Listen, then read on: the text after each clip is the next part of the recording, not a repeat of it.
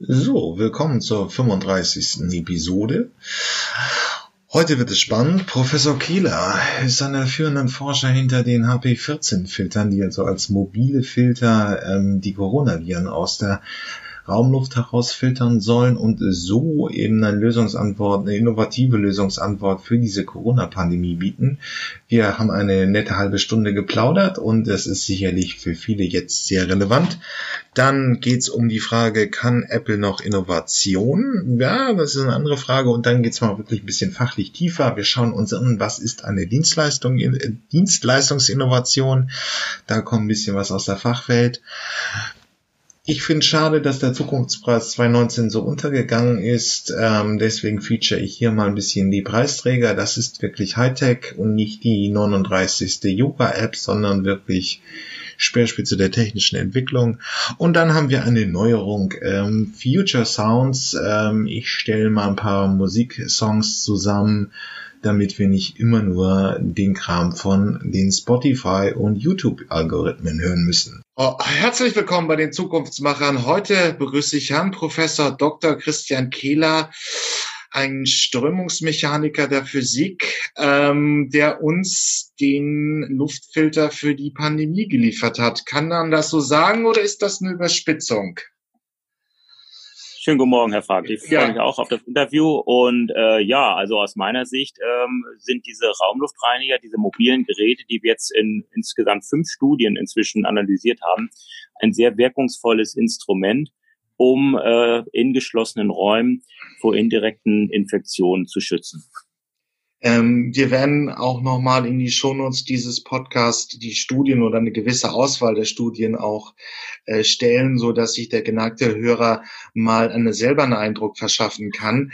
Ähm, wo, wo kommt diese Technologie her oder wo ist, fand die bislang Anwendung? Es ist jetzt natürlich in der Corona-Zeit klar, dass es schön wäre, wenn man geschlossene Räume virenfrei bekäme. Aber wo hat es diese Technik schon früher gegeben? Also die Technologie ist äh, schon viele Jahrzehnte alt. Äh, es geht ja immer, ähm, es gibt ja überall das Problem, dass man äh, Viren, Feinstaub und äh, gefährliche Substanzen abscheiden muss. Und äh, dafür wurden eben, äh, sage ich mal, schon im letzten Jahrhundert, Mitte des letzten Jahrhunderts ähm, sehr, sehr gute Filter entwickelt. Die werden heute eingesetzt in Krankenhäusern standardmäßig, Mikrolaborien, äh, Laboratorien, in Reinräumen aber auch in vielen Industriezweigen, wo man sich einfach schützen muss vor gefährlichen Viren, Bakterien, aber auch anderen Stoffen. Also die Technik, äh, Räume auch virenfrei zu bekommen, hat es also in, äh, in Operationssälen und Reinräume sind Reinräume, wo die in der Nanotechnologie verwendet wird, da wird gedampft und äh, das muss halt ziemlich steril sein, hat es schon immer gegeben. Wie ist die Technik jetzt so in, so schnell aber auch? Die Pandemie läuft jetzt, wir nehmen das Interview am 10.11.2020 auf, läuft jetzt seit gut äh, acht Monaten.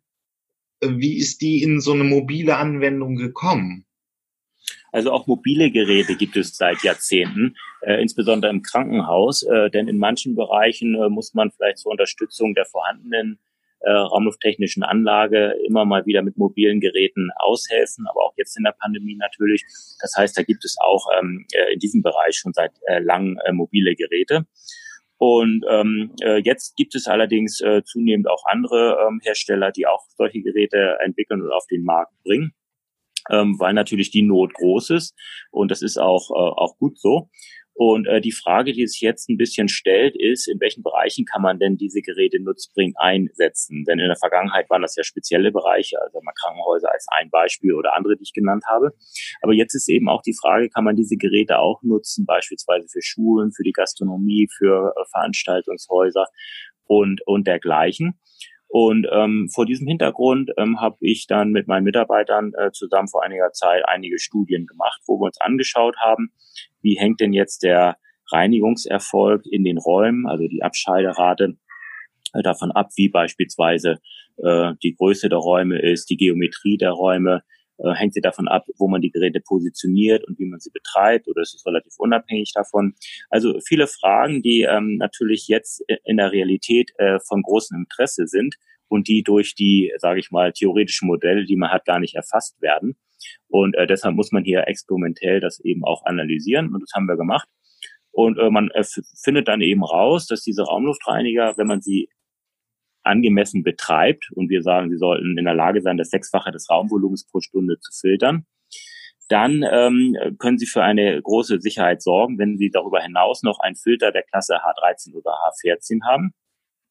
Und das haben wir eben in verschiedenen Studien nachgewiesen.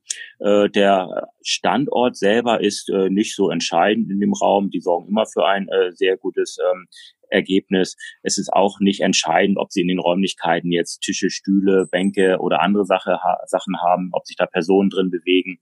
Das hat auch keinen Effekt auf das äh, Ergebnis. Das heißt, sie sind sehr äh, robust in dem, was sie tun. Äh, man muss ein bisschen äh, auf die Raumgeometrie achten. Also bei den normalen Räumen, die eher so rechteckig, quadratisch sind, gibt es sowieso keine, äh, keine Probleme. Da arbeiten die sehr, sehr gut. Wenn man jetzt aber so einen ganz schlauchartigen Flur hat, also wir haben das untersucht in einem 22 Meter langen Flur, der zwei Meter breit war, dann reduziert sich die ähm, Effizienz der Geräte. Das kann man aber dann kompensieren, indem man den Volumenstrom nach oben regelt.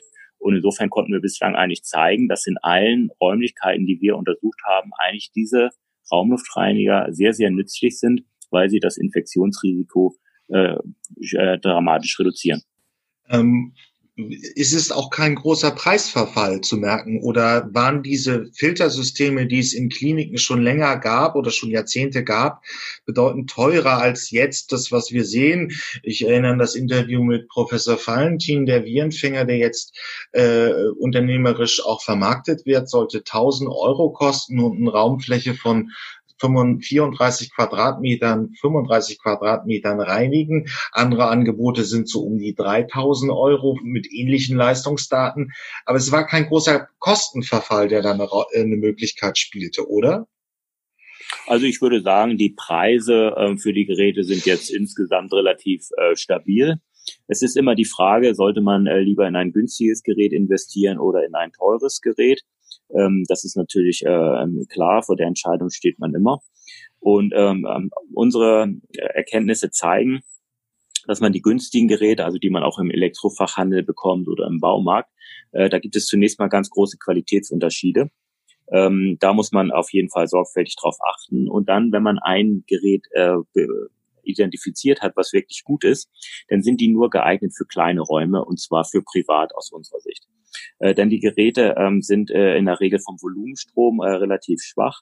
Der Filter ist äh, mitunter nicht gut genug und ähm, die haben aber auch das Problem, und das ist ganz wesentlich, sie sind sehr laut. Das heißt, man kann die gut mal für ein paar Stunden ertragen, äh, wenn das nicht zu häufig vorkommt. Äh, das geht schon. Aber wenn man sich jetzt vorstellt, man ist mit diesen Geräten den ganzen Tag zusammen in einem Büro oder in einem Klassenraum, dann ist das nicht zum Aushalten. Äh, deshalb äh, diese kleinen günstigen Geräte sind viel zu laut. Die haben einen kleinen Lüfter, der dreht mit hoher Drehzahl. Das macht ähm, macht sehr viel Lärm. Deshalb empfehlen wir für den professionellen Bereich, also auch für Arztpraxen beispielsweise, für Restaurants und dergleichen, und natürlich auch für Schulen und Büros, äh, größere Geräte zu kaufen. Äh, die kosten dann äh, nicht ein äh, paar hundert Euro wie die günstigen, sondern die kosten dann ein paar tausend Euro. Also ich sage mal, kann man auch äh, drei bis viertausend Euro für ausgeben. Aber diese haben eben einen sehr, sehr großen Volumenstrom. Das heißt, die schaffen ja mehr als äh, sechs bis acht der kleinen Geräte. Äh, dann äh, haben sie einen sehr, sehr guten Filter, also einen Filter der Klasse H13 und H14 und sie sind sehr leise. Das heißt, bei einem Volumenstrom von 1200 Kubikmeter pro Stunde äh, hören sie die fast nicht, die Geräte. Äh, wenn sie kleine Geräte in der Anzahl aufstellen, die sie brauchen, um diesen Volumenstrom zu erzeugen, äh, können sie in dem Raum quasi ähm, äh, sich gar nicht mehr unterhalten, weil es zu laut ist. Aber es ist entscheidend, dass es ein H13 oder H14 Standard ist. Das habe ich das so raus entnommen. Das wird von dem überprüft oder kann man sich sicher sein, dass man es jetzt einfach kaufen kann und dann äh, in den Gastronomieraum oder in die Schule stellen kann und dann ist die Luft sauber und das ist so eine TÜV-Sicherheit oder wer prüft das und was ist das genau für ein Standard?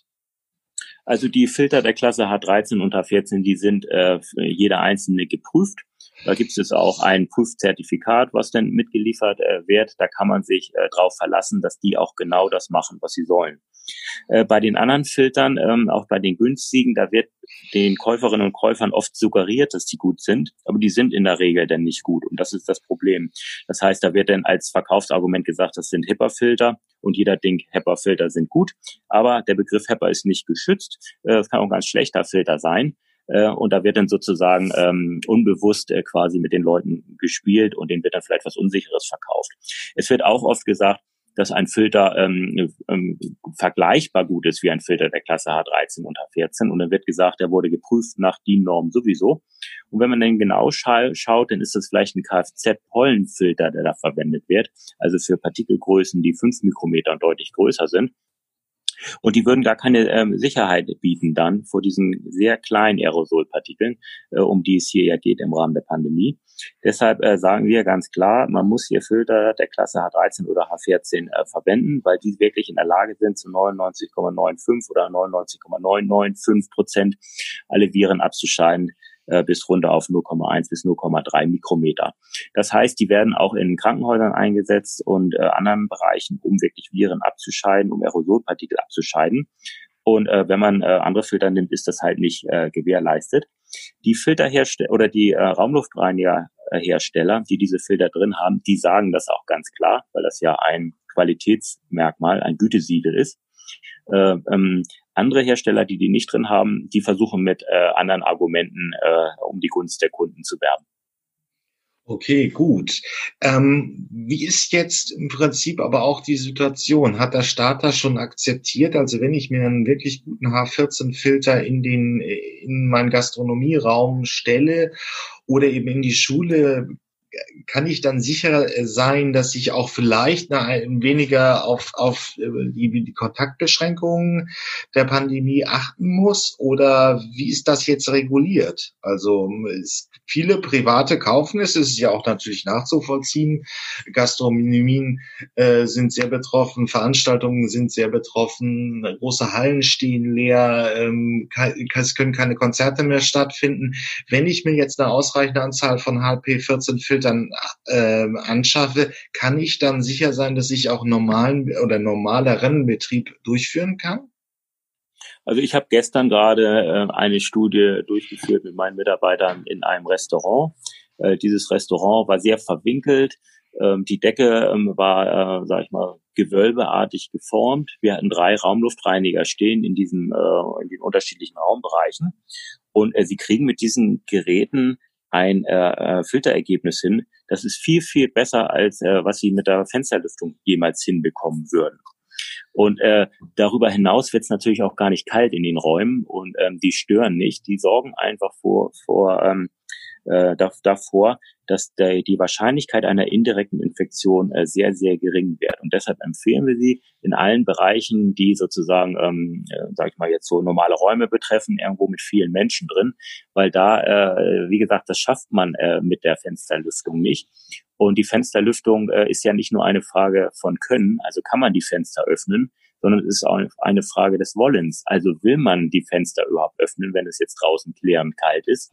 Und der Punkt ist einfach der, wenn es draußen kalt ist, machen die Menschen das nicht mehr und dann infizieren sie sich. Da brauchen wir eine technische Lösung.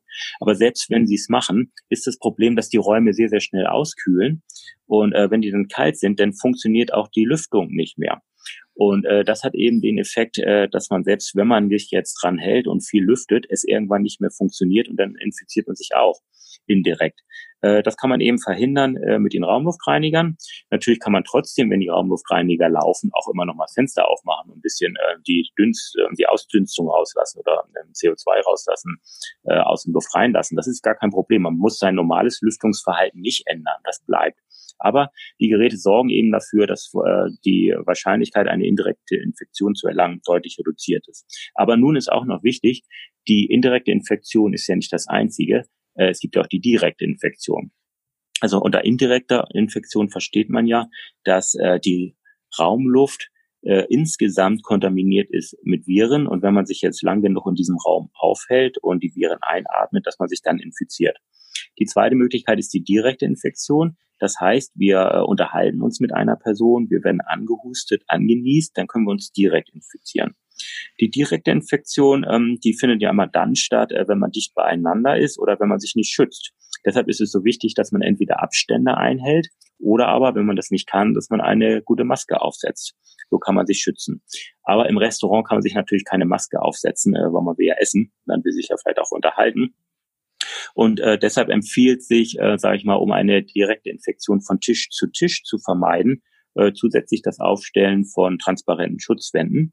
Äh, dann kann man sich quasi vor direkten Infektionen, aber auch mit dem Rahmenbefreien vor indirekten Infektionen schützen. Und dann hat man ein hohes Maß an Sicherheit, sodass man äh, getrost auch wieder in die gastronomischen Betriebe gehen kann, um sich dort zu stärken. Ja, das wäre natürlich einfach eine schöne Sache. Ähm, da stellt sich aber die Frage, im Sommer hat der Bund eben wirklich auch 500 Millionen Förderprogramm für Raumluftfilter aufs, äh, aufgelegt. Ich pack das natürlich auch nochmal die verschiedenen Medienberichte in die Shownotes, aber eben es sind nicht die mobilen Luftreiniger damit gemeint. Ähm, es wäre ja im Prinzip eine schlaue Idee, ähm, in dieser Zeit die Luftreiniger zu fördern. Wir sind jetzt nun vom Staatsdefizit von 60 Prozent auf 80 Prozent gegangen. Es haben noch nie so große Summen gegeben. Wir sind in einer riesigen Rezession. Ähm, warum wird das jetzt nicht mehr gefördert vom Staat? Oder? Aus meiner Sicht wurde, aus meiner Sicht wurde der Staat da einfach nur schlecht beraten. Äh, das heißt, der, der Staat ist ja im Moment in einer Notsituation. Und äh, was kann er in der Notsituation machen? Er kann Geld geben, aber in welche Kanäle das Geld dann äh, letztendlich fließt, das hängt ja dann auch von den äh, Beratern ab, von den Lobbyisten. Und wenn man schlecht beraten wird, dann, ähm, dann läuft das Geld eben in Bereiche, wo sie keine Wirkung entfalten können. Äh, das ist eben jetzt äh, diese Summe der 500 Millionen, weil die ist ja nur dafür gedacht, äh, feste raumlufttechnische Anlagen entweder zu modernisieren oder nachzurüsten. Aber das erfordert eben aufwendige Genehmigungsverfahren. Das heißt, man wird jetzt erstmal ein, zwei Jahre äh, genehmigen äh, lassen, diese ganzen äh, Baumaßnahmen, weil man ja große Löcher auch in den Außenwänden braucht, in jedem Raum. Äh, die kann man nicht einfach so reinbohren. Und dann, wenn man das alles genehmigt wurde nach ein, zwei Jahren, dann kann man langsam in die Ausschreibung gehen. Äh, dann kann man sich ein Angebot aussuchen und dann die Beauftragung machen und dann wird es umgesetzt. Deshalb dauert dieses Projekt ja auch über, oder diese Förderung ja auch ähm, bis 2024, äh, weil vollkommen klar ist, dass im Rahmen der jetzigen Pandemie in diesem Winter und für wahrscheinlich im nächsten äh, von diesem Geld äh, keine einzige Infektion äh, verhindert wird. Man hätte dieses Geld in ähm, rahmenlufttechnische Anlage stecken sollen. Und äh, aus meiner Sicht ist es so, diese Anlagen selber äh, plus Schutzkonzept äh, mit transparenten Schutzwänden ist insgesamt ja nicht, äh, nicht teuer. Äh, das heißt, das kostet ja, sage ich jetzt mal, wenn man die Schulen mal betrachtet, für äh, alle Schulklassen in Deutschland 1,5 Milliarden Euro. Ähm, und wenn man bedenkt, dass 200 Milliarden jetzt bereits schon ausgegeben wurden zur Stützung der Industrie und dass uns jetzt diese aktuelle Teil-Lockdown im Moment 14, äh, 10 Milliarden nochmal kostet, also drei Milliarden alleine für die Gastronomie, man hätte für einen viel, viel geringeren Betrag die äh, den gastronomischen Bereich äh, aus meiner Sicht äh, sehr, sehr sicher gestalten können also dass die Infektionswahrscheinlichkeit drastisch reduziert wird. Und man hätte vor allem diesen Bereich auch äh, weiterhin ähm, ähm, am Laufen lassen können.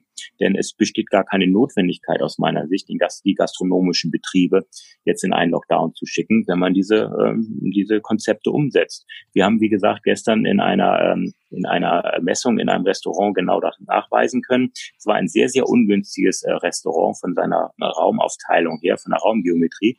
Und wenn es da hervorragend funktioniert, und das hat sehr, sehr gut funktioniert, dann wird das auch in allen normalen Restaurants sehr, sehr gut funktionieren. Also ich denke, hier, äh, hier muss man das Geld einfach ein bisschen besser anlegen, denn ähm, die Schuldenlast wird ansteigen, Sie haben das eben schon gesagt, und irgendwann wird man es ja mal zurückzahlen müssen. Äh, das kann man natürlich jetzt über Steuererhöhung machen, aber das wird halt über Jahre dauern. Und es ist schon problematisch, ich sage mal, wenn wir jetzt auf den Bereich der Schulen gucken, dass man hier nicht bereit ist, 1,5 Milliarden äh, zur Sicherung der Schulklassen ähm, bereitzustellen, aber von den Schülerinnen und Schülern verlangt, äh, dass sie die ganzen Schulden bezahlen. Denn alles, was jetzt noch kommt an Schulden, das wird ja auf die bereits äh, vorhandenen Schulden äh, drauf äh, gebürdet. Und das werden am Ende die Kinder bezahlen müssen. Denn an den jetzigen Schulden durch den Lockdown, den wir jetzt im Frühjahr hatten, müssen wir bis 2038 abbezahlen. Was jetzt dazu kommt, da kann man bis 2050 oder 2060 abbezahlen. Das heißt, es machen ausschließlich die Kinder. Und ähm, deshalb finde ich es hier wirklich bedenklich, wie man hier versucht zu sparen äh, und äh, gleichzeitig verlangt, dass die Kosten aber von den Kindern äh, übernommen werden. Naja, es ist immer das gleiche Problem mit Innovationen. Das, äh, diese, diese Technik ist ja erst im Sommer wirklich gekommen, ähm, sind äh, sie treten gegen etablierte Player an, die einfach auch besser vernetzt sind innerhalb der Politik oder auch innerhalb der Medien. Ähm, es ging eigentlich relativ schnell von aus ihrem Erfinden heraus, dass es aus dieser Technik eben für spezielle Bereiche wie eben ähm, äh, Kliniken, äh, Reinräume der Nanotechnologie und all das. Es ist praktisch schon eine Massenanwendung wurde, die man heute in jede x-beliebige Schule, in jedes x-beliebige Restaurant stellen konnte. Absolut. Also ich, ich, ähm, ich sag mal, das ist jetzt gar keine äh, Frage der, äh, der Lieferung der Stückzahlen beispielsweise. Also da gibt es jetzt ähm, äh, sage ich mal, natürlich die Möglichkeit für die ganzen mittelständischen Unternehmen, da riesen Stückzahlen zu liefern. Und wenn hier mal äh, klare Verhältnisse geschaffen ähm, werden von Seiten der Politik, äh, sage ich mal, denn, dann haben die auch Planungssicherheit. Das heißt, denn äh, werden sie sofort natürlich ähm, ihre Produktion auch hochfahren. Im Moment ist halt noch Unsicherheit und da wird es nicht gemacht und dadurch verlieren wir natürlich Zeit. Aber wenn Sie sich jetzt äh, mal anschauen, ähm, beispielsweise, wer denn äh, sozusagen sich solche Geräte schon beschafft hat. Ich meine, das können Sie jetzt äh, rausfinden. Ich will jetzt nur mal ein paar aufzählen hier, damit das mal klar wird. Also Ministerium für Verbraucherschutz, Ministerium für Soziales, Gesundheit und Familie, äh, diverse äh, Universitäten, Oberfinanzdirektion Karlsruhe und Stuttgart, Ministerium Baden-Württemberg, Finanzgericht München, Deutsche Welle, Bundesagentur für Arbeit, Bundesbank, diverse äh, Landratsämter und dann aber natürlich auch, das kann man jetzt hier auch mal sagen, äh, Leibniz-Institut, äh, viele Hochschulen, Max-Planck-Gesellschaft, Fraunhofer-Gesellschaft, Paul-Ehrlich-Institute, RWTH Aachen, Uni Bonn, Uni Freiburg, äh, Malteser Hilfswerk, Bayerisches Rotes Kreuz, äh, Deutsches Rotes Kreuz. Also viele, ich, ich spreche hier mal die Liste ab, ich könnte weiter ja. vorlesen. Aber, aber der Punkt ist einfach der, viele durchschauen das natürlich, haben sich sehr gut informiert und wissen, das ist ein sehr guter Baustein, um hier für äh, ein großes Maß an Sicherheit zu sorgen. Und die haben inzwischen sich schon ausgestattet mit diesen Geräten. Es gibt auch viele Schulen, die das längst gemacht haben, insbesondere Privatschulen natürlich. Also äh, man kann jetzt versuchen, von politischer Seite her das weiter zu blockieren oder zu erschweren oder die Förderung verhindern. Aber man muss hier mal ganz klar sagen, viele, viele Institutionen haben schon längst auf dieses Pferd gesetzt und es sollte jetzt mal eine Förderung äh, hier stattfinden, denn im Gastronomiebereich ist ja das Problem, äh, dass viele jetzt gar nicht äh, die Mittel haben, um sich vielleicht diese Geräte zu beschaffen.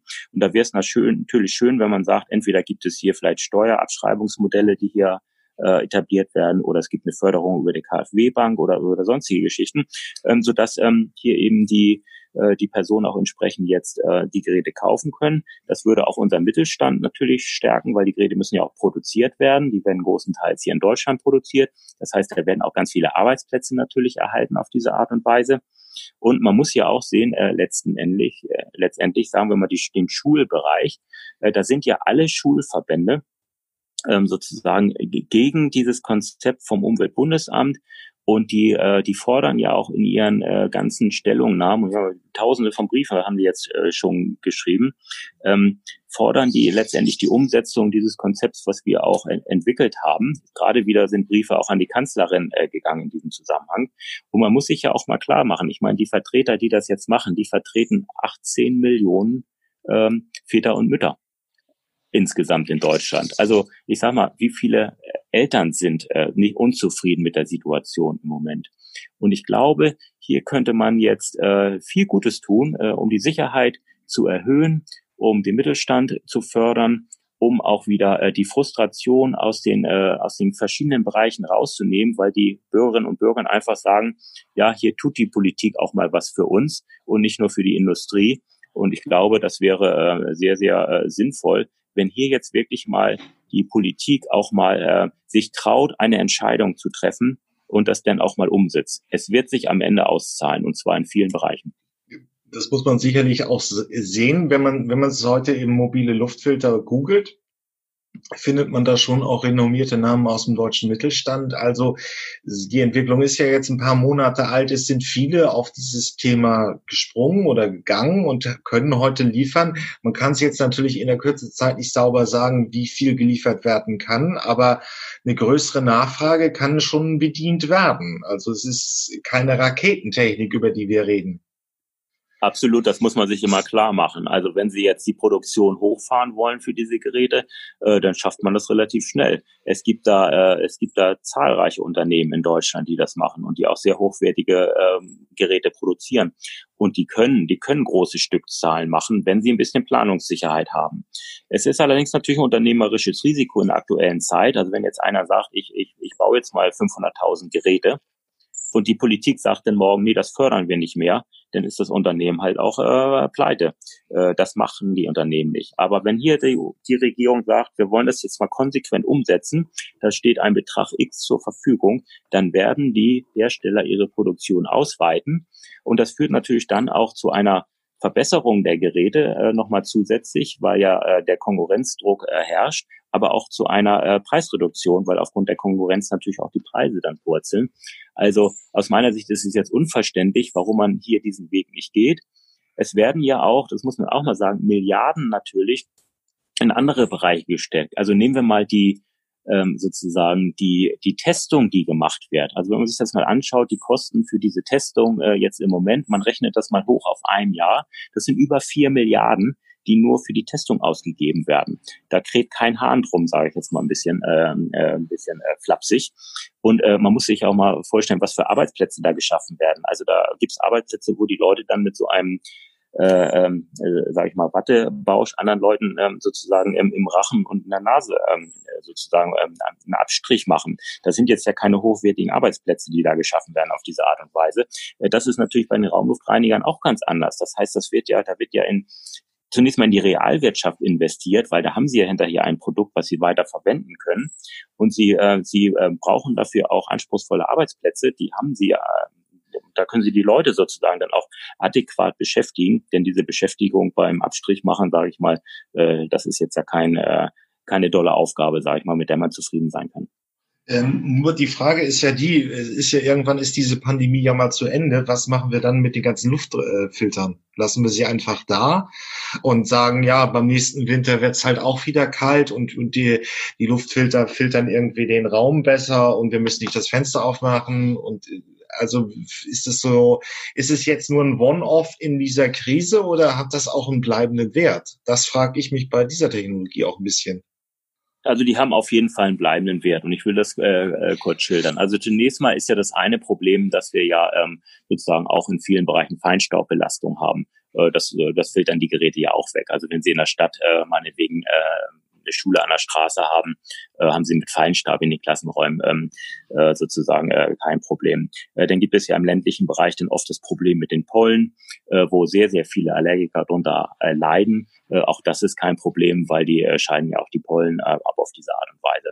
Äh, dann gibt's aber natürlich auch ähm, sozusagen den positiven Effekt, dass natürlich diese Geräte auch ähm, bei einer normalen ähm, äh, Grippewelle auch die Grippeviren abscheiden. Das heißt auch dieses normale Infektionsrisiko wird auf diese Art und Weise reduziert. Und ich denke, wenn die Pandemie mal vorbei sein sollte, dann hat man sich an die Geräte gewöhnt und sie einfach schätzen gelernt und man wird sie weiter laufen lassen. Äh, vielleicht nicht auf voller äh, oder auf großer Leistung, sondern man wird es ein bisschen reduzieren, äh, weil man auch gar nicht so viele Pollen im Raum dann hat oder Feinstaub. Ähm, aber man will ja auch davon nicht ähm, sozusagen jetzt äh, beeinflusst werden. Also man wird sie weiter laufen. Und man muss ja auch mal sehen, äh, viele äh, Unternehmen, viele Firmen haben die ja längst und betreiben die ja seit Jahren. Und der Grund ist einfach der, wenn man in einem Unternehmen dafür sorgen kann, dass die Mitarbeiterinnen und Mitarbeitern durch diese Raumluftreiniger weniger krank werden, also Influenza, Erkältung und so weiter, dann hat das einen hohen Wert für die Unternehmen, denn die Arbeitskräfte fallen ja nicht aus. Und wenn jetzt, sage ich mal, eine infizierte Person da ist, also mit einer Grippe und die steckt da drei, vier andere Personen in der Kaffeeküche eines Unternehmens an, das ist ein wirtschaftlicher Schaden für so ein Unternehmen. Und wenn Sie das minimieren können auf diese Art und Weise, dann, äh, dann machen die das und deshalb machen das eben auch viele große Unternehmen und äh, ist durchaus sinnvoll. Deshalb sage ich immer, also diese Geräte, die kann man jetzt etablieren in vielen Bereichen und man wird sie auf jeden Fall langfristig nutzen. Und die, äh, die guten Geräte, äh, über die wir eingangs schon gesprochen haben, die können sie über viele Jahre, vielleicht sogar Jahrzehnte betreiben, äh, weil das sind sehr hochwertige Geräte. Äh, die sind einfach für den Dauereinsatz auch äh, ausgelegt und ähm, die werden gar keine Probleme machen. Aber Sie kommen jetzt als, als Strömungsmechaniker als Physiker ein bisschen in diesen Bereich der Innovation und haben jetzt erlebt, dass wir, dass die Gesellschaft so unterschiedlich darauf reagiert. Also viele, die es privat entscheiden oder die es einfach eigenständig entscheiden können, haben es gemacht. Warum hat der Bund an dem Punkt irgendwie jetzt äh, nicht diese Technologie akzeptiert und äh, sie wirklich massiv gefördert? Ähm, hatten Sie mit Politikern da Erfahrung? Sind die unwissend oder woran hat's geklemmt oder hat man einfach auf die vertrauten Player in der Industrie gesetzt? Warum kam die äh, kam diese Innovation? Sie ist ja nun aus gewissen Teilbereichen wirklich jetzt breitenwirksam geworden. Die Pandemie machte es notwendig. Warum hat das nicht so wirklich gut in Deutschland geklappt, so aus einer Sicht eines Wissenschaftlers? Also ich, ich, ich würde sagen, ähm, wir sind hier noch auf äh, dem positiven Ast. Es klappt immer besser. Es gibt ja schon viele Landesregierungen, die das unterstützen. Also ähm, das ist ja äh, keine Frage. Die haben ja schon viele Millionen jetzt auch zur Verfügung gestellt für Raumluftreiniger. Also das ist ja schon ein, ein sehr großer Erfolg. Äh, der wesentliche limitierende Faktor ist das Umweltbundesamt äh, die, äh, sage ich mal, zwar sagen, die sind durchaus sehr sinnvoll für Räumlichkeiten, wo man nicht lüften kann, aber sie sagen halt, äh, Lüften ist das Entscheidende. Und äh, viele halten sich eben daran. Aber ich hatte gerade heute Morgen ein Streitgespräch mit Herrn äh, Muski, äh, dem Direktor des Umweltbundesamtes. Äh, das wurde vom, vom Spiegel organisiert. Und äh, naja, er ist halt überzeugt, dass Lüften reicht. Äh, ich habe das äh, in, in mehreren Experimenten jetzt schon nachgewiesen, dass es nicht reicht. Sie können aber auch sich die Fachliteratur anschauen. Sie können sich die Bücher über die DIN-Norm anschauen. Es ist klar, das normale Lüften reicht einfach nicht. Das ist, ähm, ich, ich weiß nicht, warum man dann den Stand der Forschung ignoriert an der Stelle. Aber das ist das wesentliche Problem. Und ich denke, wenn, äh, wenn die Politik jetzt einfach sagt, ja, wir wollen das, ähm, dann muss auch das Bundesumweltamt einlenken und dann wird sich das ähm, lawinenartig durchsetzen, auch aus meiner Sicht. Also wir müssen einfach sehen, dass wir hier, äh, sage ich mal, diese, diese, äh, diese Begründung des Umweltbundesamtes, auf die sich alle berufen, also nicht alle, aber viele, Kultusministerkonferenz beispielsweise, äh, dass wir denen mal ähm, äh, begegnen, denn es ist einfach falsch, was da, äh, was da steht. Ähm, und das ist, das ist hochproblematisch aus meiner Sicht. Und deshalb äh, muss man da an der Stelle ansetzen und dann wird man auch äh, sozusagen die umfassend äh, sehen in allen Bereichen. Das ist jetzt für mich noch eine interessante Frage, aber die werden Sie nicht beantworten können. Warum ist das Umweltbundesamt denn da so gravierend? Die sind ja nicht ein Bestandteil der Gesundheitsvorsorge. Sie sind ja nicht äh, dem, dem Gesundheitsministerium untergeordnet.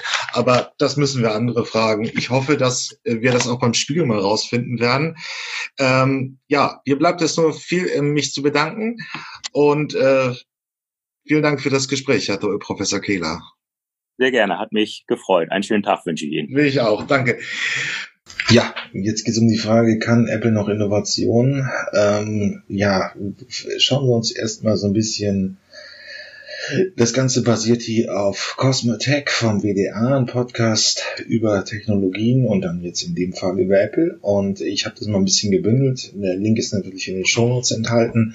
Wer sich das in seiner Gesamtheit anhören will, die haben ein Interview zwischen Richard Gutjahr, Journalisten, den ich hier relativ so beiseite lasse, und Sascha Palmberg, bekannter deutscher Tech-Blogger, genommen.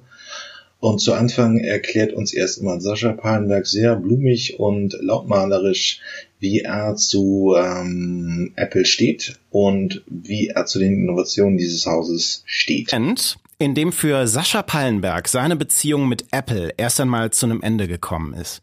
So Sascha Pallenberg war jahrelang einer der größten Tech-Blogger in Deutschland. Wir haben ihn äh, gerade auch schon mal kurz erwähnt, hat das Magazin Mobile Geeks gegründet, eins der wichtigsten Tech-Magazine in Deutschland. Online online und äh, vor zwei Jahren ist er dann zu Daimler gegangen in die Unternehmenskommunikation. Ich glaube, das war so bisher der größte Bloggerwechsel so in Deutschland. In die traditionelle Wirtschaft. Würde ich schon sagen. Ja, das stimmt. So, aber als er noch gebloggt hat, ist Sascha Pallenberg mit Apple immer sehr kritisch umgegangen. Wir haben ihn auf der CMDA in Bonn getroffen, da hat er äh, in seinem Vortrag erzählt, dass er noch vor dem iPhone sogar mal selbst ein recht großer Apple-Fanboy war. Heute möchte ich, dass das in diesem Raum bleibt. Oh. Das haben wir jetzt nicht rausgeschnitten. Wir, wir, schneiden es raus. Das ist ja. unser Raum, unser Podcast. Nee, nee, nee, wir schneiden es raus. Ja. Alles klar. Ich möchte da nur ungern meine über Jahre aufgebaute Reputation durchverlieren. Ähm, Und dann kam einfach ein Moment, äh, bei dem sich das wirklich verändert hat. Und das war diese Keynote im Januar 2007, die ich mir übrigens mindestens einmal im Jahr noch angucke. Ähm, das hat eine ganze Menge damit zu tun, wie sie aufgebaut ist, ähm, was für Inhalte rübergebracht werden und vor allen Dingen, wie Apple seitdem Keynotes macht. Und das war die Vorstellung des allerersten iPhones. Und da war so ein Moment drin, da habe ich mit Apple gebrochen. Und da sagt der Steve Jobs, ähm, we've invented something magically for the iPhone. And we're gonna call it multi-touch. And boy, did we patent it. Das war übrigens auch der allererste Start mit den äh, äh, epischen Patent Wars, die da mit, mit, mit, mit Samsung nachher starteten, wo ich auch eine sehr dezidierte Meinung zu habe. Ähm, aber das sagt er. Und ich denke mir nur so, what the fuck? Ich habe vor fünf Jahren ein Multi-Touch-System gebaut, auf dem Opera-Browser basierend für so POS-Systeme. Sag mal, wie, wie kannst du dir denn noch mal was ausdecken, was es schon, dann habe ich nachrecherchiert, was es irgendwie seit Anfang der 80er Jahre gab. Und das kam dann in der nächsten Zeit immer und immer wieder öfters, dass mal irgendwie so gesagt wurde, ähm, wir haben was erfunden und wir haben das patentiert und wir verklagen jeden, den es da gibt. Slide to Unlock. Ja, ich weiß nicht, ob ihr auch noch an dieses Meme erinnern konntet, so aus dem Jahre 800 mit, mit so einer Klostertür. Ne? Wer hat's erfunden? Lust, lustiger, lustigerweise war es äh, äh, letztendlich ein, ähm, übrigens ein, ein, ein schwedischer Mobilfunkhersteller war es gewesen. 2004 kam das erste Slide-to-Unlock-Ding raus. Da sind so diverse Dinger und ich habe mich, ähm, ich fand das äh, damals immer sehr, sehr schlimm, dass man sich auf einmal in so eine Welt bewegt hat, in der man eigentlich generischste Prozesse patentiert hat, um das zu nutzen, um Wettbewerber damit auszustechen. Das berühmteste sind wahrscheinlich die abgerundeten Ecken. Ja, abgerundete Ecken vom Icon. Meine Güte.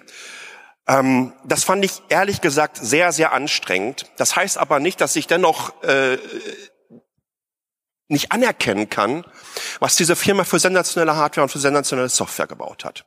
Man kann extrem kritisch sein, man kann, glaube ich, sagen, ey, sorry, das ist aber totaler Bullshit, weil so und so und so.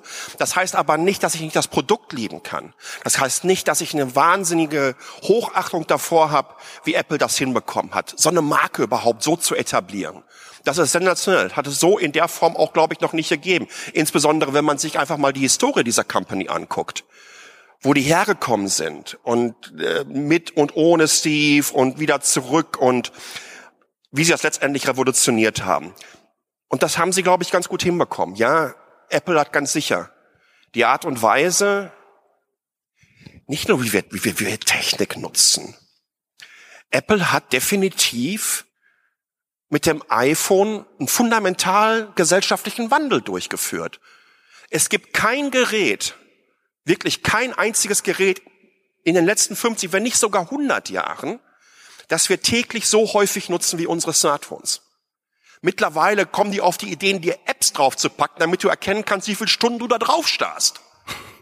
Das hast du letztens auch hier äh, zum Besten gegeben, die Geschichte mit, mit der App, die mir sagt, ob ich zu häufig auf Apps gucke. Als wir über Süchte und Abhängigkeiten ja, gesprochen mich. haben. Ja, und da hast du gewonnen. Ne? Du hattest mehr Zeit pro ja. Tag verbracht und ja. äh, öfter, öfter. Und Apple hat nun im Prinzip dieses Community Building irgendwie in den Wahnsinn getrieben und ist damit auch sehr erfolgreich. Ähm, jetzt arbeiten die beiden Kommentatoren und äh, Redakteure von Cosmotech erstmal heraus, was Apple eigentlich in der Gegenwart des Jahres 2019 wirklich noch ist. Ist es ein Tech-Lieferant? Ist er ein Produktehersteller? Oder ist es ganz einfach mehr und mehr Medienunternehmen. Zurück, weil meine These ist ja, dass wir auch einen Fehler machen, wenn wir Apple als äh, reine, reines Tech-Unternehmen äh, uns angucken. Ich glaube, es ist ein Lifestyle-Unternehmen und ähm, die Leute, die jetzt, also wenn man jetzt sagt, ja, ist schon besonders, was die schaffen und so. Ich höre euch da schon beim an der Podcast-App hängen und und sagen, ja äh, die können aber nicht so viel wie mein Samsung oder wo ist denn da 5G im neuen iPhone und solche Sachen. Und ich glaube, das ist die falsche Betrachtungsweise. Kann ich nicht jailbreaken, also nicht mehr, nicht mehr ja, irgendwas rein. Solche Dinge. Ja? ja, ja, klar, das sind dieses Gefängnis, äh, das es da ja zweifellos gibt, das war bei Apple schon immer ausgeprägter als bei anderen Anbietern, aber andere da, haben es auch ein bisschen kopiert dann, weil es eben auch ein Erfolgsmodell ja. auf einer gewissen Weise ist, hat definitiv Vor- und Nachteile. Der kommen wir gleich nochmal. Kommen wir gleich zu. Ja. ja gut, sorry. Ähm, nee, ich, ich, wollte dich nicht unterbrechen, aber meine ähm, Emotionen gehen mit mir durch. ich, ich, ich wollte dich jetzt eigentlich mal fragen, so was ist denn Apple heute für ein Unternehmen?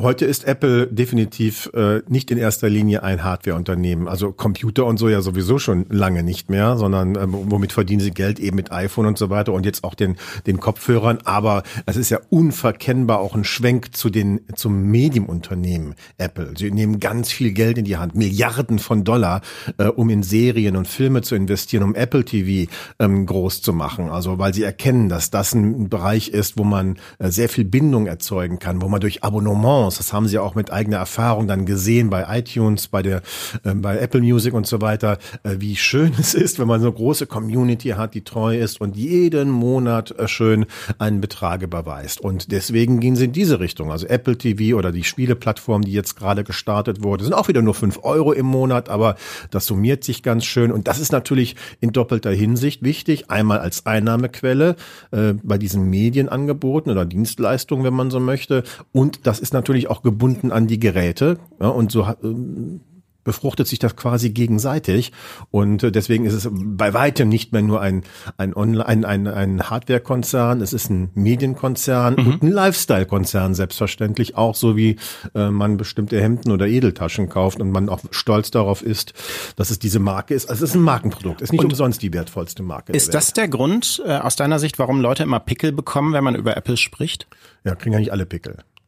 Also ich finde schon den, den Grad extrem, wenn jetzt, äh, sagen wir mal, eine neue Apple Keynote stattfindet, das mhm. neue iPhone wird, wird vorgestellt und ähm, man berichtet darüber und dann wird immer so, werden immer so diese Grundsatzfragen, einmal unter mhm. uns Journalistinnen und Journalisten, aber auch so ähm, aus, äh, aus, aus dem Publikum, diese Grundsatzfragen gestellt, äh, muss das sein? Mhm. Das ist auch einfach wieder ein neues iPhone, so was, was soll das?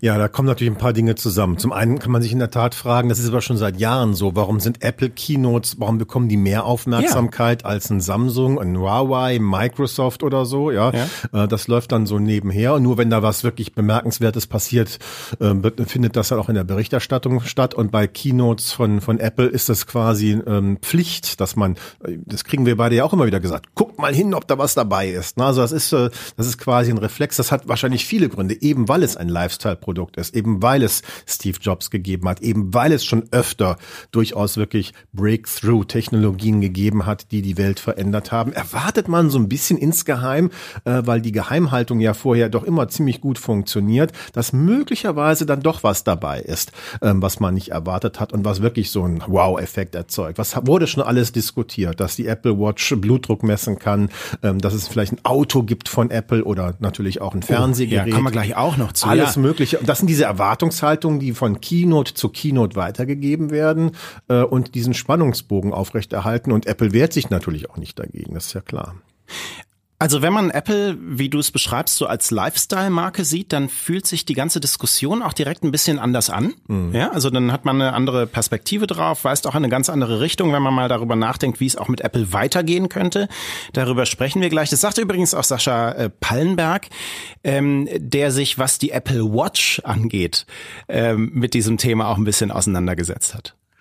Ich habe es übrigens ausgepackt, davon ein Foto gemacht. Das war eine Katastrophe gewesen. Also ich habe äh, so viel Material gehabt, ne, also Hardware wie in einer Hand, aber der ganze ähm, der ganze äh, äh, Schreibtisch war voll mit Verpackungen und Umverpackungen und Plastik. Und das finde ich sehr sehr schade, weil Apple eigentlich eine der ersten wirklich globalen Companies ist, die sich stark gemacht hat für Nachhaltigkeit. Und zwar durch die gesamte Lieferkette hindurch. Die wirklich äh, äh, Audits laufen ließen, wo kommt unser Kobalt her, wo kommen die Batterien her, wo wird das verpackt, wie sind die Arbeitsbedingungen etc. Die haben auch viel auf den Kopf bekommen, unter anderem auch von mir deswegen. Ähm, aber die haben es gemacht und deswegen finde ich es einfach so schade, dass wir immer noch in diesem Verpackungsmülldriss drin sind. Aber ich glaube, auch das bekommen die auf, äh, auf die Kette. Also es gibt immer, ich habe, wie gesagt, es ist ein ambivalentes Verhältnis zwischen mir und Apple. Ich liebe die Produkte. Ich bin manchmal von so ein paar Statements immer so erschrocken. Auf der CES im Januar in Las Vegas hing so ein äh, schönes Bild. Da habe ich auch noch so ein Foto von mir gemacht. So im Hintergrund war es auf einem großen äh, Gebäude und ich habe dann so hochgeguckt. Da stand drauf, ähm, what happens on your iPhone stays on your iPhone. Ich sag jetzt, sind das die Offline-Dinger, die sie jetzt rausbringen, die neuen? Ähm, das hat sich ja auch relativ schnell in Luft aufgelöst, ähm, aufgrund dieser Siri-Geschichte. Übrigens, das machen alle anderen auch, genauso. Ja, und jetzt kommt nochmal Sascha Barnberg im großen Anlauf und der beschreibt sehr, auch der sehr plastisch, was die Innovationen von Apple jetzt so in der Spätphase der 2010er Jahre eigentlich ausmachen das war geschickt gemacht. Ich habe noch niemals von Personen gesprochen bezüglich der Keynotes. Die Keynotes sind fundamental gleich aufgebaut von den Inhalten. Das wird sich auch nicht ändern, weil sie es auch so gut machen. Es sind andere Companies, die es kopiert haben, Google, Microsoft etc., die machen es ähnlich. Die haben es von Apple genauso gelernt. Es geht mir nicht darum, ob der eine Tony Maroni oder Erwin Wupschek heißt, ein anderer drauf ist. Kommt es hier auf die Inhalte an. Generell auch bei den Sachen, die ich sage, Richard. Ähm, ich erkläre jetzt mal ein bisschen ganz kurz, warum ich, äh, was Richard eigentlich sagen wollte, warum er optimistisch ist. Und dann kam die Keynote-Geschichte. Ähm, ich glaube, dass Apple gerade wirklich an so einem, oder nicht erst gerade, schon seit einigen Jahren, ähm, wenn ihr euch ähm, mit den mit den Bilanzen von Apple auseinandersetzt und die mal ein bisschen analysiert, seht ihr ganz einfach, wie die Kategorie Software und Services durch die Decke gegangen ist. Auch da muss man wirklich sagen, hat Apple in einer gewissen Art und Weise äh, vorgelegt, wobei sie von Microsoft in dem Bereich wirklich überholt wurden. Ne? Also was Microsoft mit Office 365 und so weiter, ich kann mir noch erinnern, als das, als das äh, rauskam und die ersten sagten, wie Office bekomme ich jetzt nicht mehr auf einer CD-ROM. Das ist eine Katastrophe gewesen für viele Menschen. Nein, es ist in der Cloud drin, läuft wunderbar, machen wahnsinnig viel Geld damit. Deswegen ist äh, bezüglich der Marktkapitalisierung, glaube ich, auch Microsoft vor Apple. Das war die Company, die sich damals über das iPhone aufgeregt hat. Da haben die auch alle gesagt, meine Güte, das ist alles vorbei mit denen. Anyways, was Apple machen wird, ist A, diesen Weg natürlich entsprechend weitergehen, Software und Services auszubauen, weil nirgendwo hast du eine entsprechend bessere Marge. Das ist nun mal so. Es arbeiten bei Apple wahrscheinlich um Faktor 100 mal mehr äh, Software-Ingenieure und Entwickler als Hardware-Ingenieure. Das ist nun mal so. Das ist letztendlich die Plattform. Ich da völlig recht. Die sehen alle gleich aus. Ne? Vorne ist es immer halt ein Display, mit der du in die Cloud gucken kannst. Aber was passieren wird, ich glaube, die ersten Gerüchte kamen so vor drei Jahren auf. Und ich glaube, dass Apple die Company ist, um diesen Code zu knacken, beziehungsweise diesen Markt hinzubekommen. Ähm, wie lange reden wir über VR und AR? Ich habe meine erste VR vor 20 Jahren auf der Nase gehabt. Heute, ich habe alle, die, ich habe alle Brillen, die es gibt. Also jeweils das eins, ein Modell davon. ähm, Och, ähm, ja. Tatsache ist, du, du probierst da zwei, drei Stunden aus und dann ist kein Content mehr da. Was bleibt dir also übrig? Ab auf YouTube 360 Videos gucken. Da kannst du dir aber auch so ein Goldfischglas auf den Kopf packen und dir die Welt angucken. Das ist günstiger und ist der gleiche Effekt komplett. Es gibt, es gibt kein World of Warcraft. Es gibt keinen GTA AR-Moment bei VR und AR. Vor drei Jahren kam es irgendwann mal aus, oh mein Gott, Apple, jetzt kommt das große Ding, jetzt kommt die AR-Brille etc. Microsoft hat das, glaube ich, gut gemacht mit HoloLens, die nutzen wir unter anderem auch in der Produktion. Ähm, aber ich glaube, dass die Vorlage und das Fundament da ist. Mit AR-Kit hat Apple die beste Entwicklungsumgebung, die es in dem Bereich auch wirklich für einen Einzelentwickler äh, äh geben kann, um da entsprechende Anwendungen drauf zu packen. Aber äh, ich, ich, ich warte einfach an dem Moment, wo die nicht mehr äh, auf der Entwicklerkonferenz mit, mit dem iPad um diesen Tisch drumherum laufen. wir, wir, wir haben, könnt ihr euch einen Spieleabend vorstellen mit drei Leuten um so einen Tisch mit euren Geräten? Dann ist doch Bullshit. Apple wird das hinbekommen, ich bin mir ganz, ganz sicher. Die AR-Brille wird kommen. Ich dachte, dass sie früher kommen wird. Sie wird äh, äh später kommen. Jetzt sind wir, wir sind, wir sind endlich einer Meinung. Ja. Woo! Ja, ja, sie wird kommen. Und, und, der, und der große Unterschied wird sein, die werden Content dafür haben. Der Content wird geil sein. Das Gerät wird ein anderes Design haben. Das Design wird geil sein. Es wird eine entsprechend andere Usability haben. Es wird gut aussehen. Und jeder will genau hier wie die, wie die Zahnbürstenköpfe so ein Ding halt äh, auf der Nase dann haben. Und Apple wird das machen. Und Sie haben die Rechenpower, weil die haben wir alle schon in der Tasche. Das heißt also im Grunde genommen ist es tatsächlich eine Frage der Zeit, wann Sie damit rauskommen. Ich bin mir 100% sicher und endlich mal einer Meinung mit Sascha. Tatsächlich Ach, dass ich das noch AR, erleben darf. Die AR-Brille ja, ja. wird, die wir noch fertig. Wird das, nächste, wird das nächste Big, Big Thing sein. Übrigens, wenn ihr, wenn ihr euch das neue iPhone, wenn ihr das neue iPhone jetzt im Store schon irgendwie, ähm, also im Online-Store kaufen wollt, dann seht ihr im Grunde genommen schon die Technik Technik dahinter. Ne? Ihr könnt tatsächlich das Ding schon in AR euch im Shop anschauen ja. auf apple.de und auf den Tisch platzieren, in die Hand nehmen und so weiter. Und jetzt ist der Weg bis zu eurer Netzhaut nur noch so gering und das wird kommen. Und da bin ich 100 Prozent und das wird richtig, richtig toll. Wenn ihr euch anschaut, was für eine Firma die sich jetzt letzte Woche wieder gekauft haben, wenn ihr wisst, was Zeiss schon mit denen alles äh, hat, wo sie nicht drüber reden dürfen, ähm, dann, dann, dann ist das eigentlich ziemlich, ziemlich sicher. Die Frage ist nur, wann, weil ich will es endlich auf der Nase haben. Ja, ich äh, kann jetzt nicht noch so viel zu dem Thema beisteuern. Es wäre auch meine Wette. Ich habe ein paar Restzweifel, okay. ehrlich gesagt. Okay. Ähm, aber es wäre jetzt meine erste Wette, was, wenn Apple an was Neuem arbeitet, was dann käme. Ich sehe aber gleichzeitig auch, dass Apple in den vergangenen Jahren wahnsinnigen Entwicklungsstau aufgebaut hat, mit einer sehr starken Konzentration aufs, äh, aufs iPhone ähm, und, und eine Reihe von Geräteklassen, die sie vernachlässigt haben auf Hardware- und auf Software-Seite. Ähm, ich sehe im Moment, dass sie so einigermaßen langsam da rauskommen aus diesem Stau und ich glaube, das ist auch der Grund für diese sehr diversen Keynotes, die wir gesehen haben, weil einfach viel weg musste. Ähm, Alles und muss raus. Jetzt ist vielleicht ein bisschen der Platz da, okay. Äh, aber ich habe noch so meine Restzweifel, weil ich glaube, dass äh, das Thema AR und VR auch ein sehr stark kulturelles und nicht nur ein technologiegetriebenes ist. Ähm, und wir kennen die Glasshole-Träger, die einfach aufs Maul bekommen haben.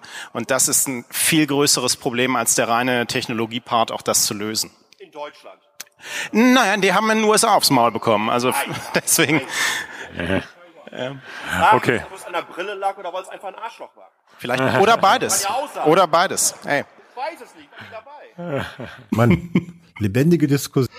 Ja, das war's. Mal eine kurze Zusammenfassung. Kann Apple noch Innovation?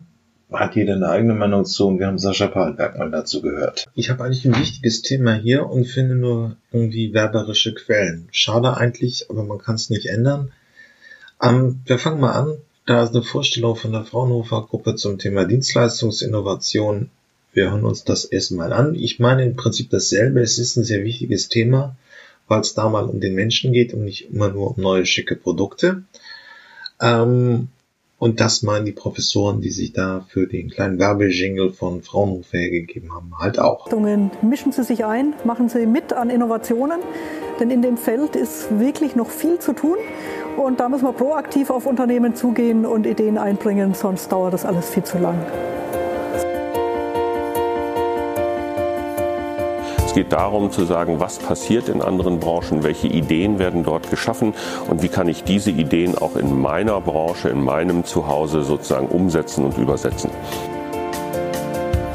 Was ich hoffe ist, dass die Teilnehmer eine Priorisierung machen an Forschungs- und Handlungsbedarfe und hoffentlich in einem Netzwerk, was wir heute gestartet haben oder heute Morgen starten werden, weiter zusammenarbeiten, um dieses Thema voranzutreiben. Es ist wichtig, wenn man Innovationen generieren will, dass man rausgeht, dass man andere Leute trifft, sich mit denen unterhält und äh, andere Sichtweisen, andere Perspektiven bekommt und ähm, nur so geht es weiter und nur so geht es voran. Und man kocht ja sehr häufig im eigenen Saft. Wenn dann andere Teilnehmer des, des Seminars hier, der Tagung, ihre Nöte und ihre Gedanken schildern, dann, dann da kann man auch einiges für sich rausziehen oder für die eigene Branche rausziehen und auch für die Produktentwicklung rausziehen.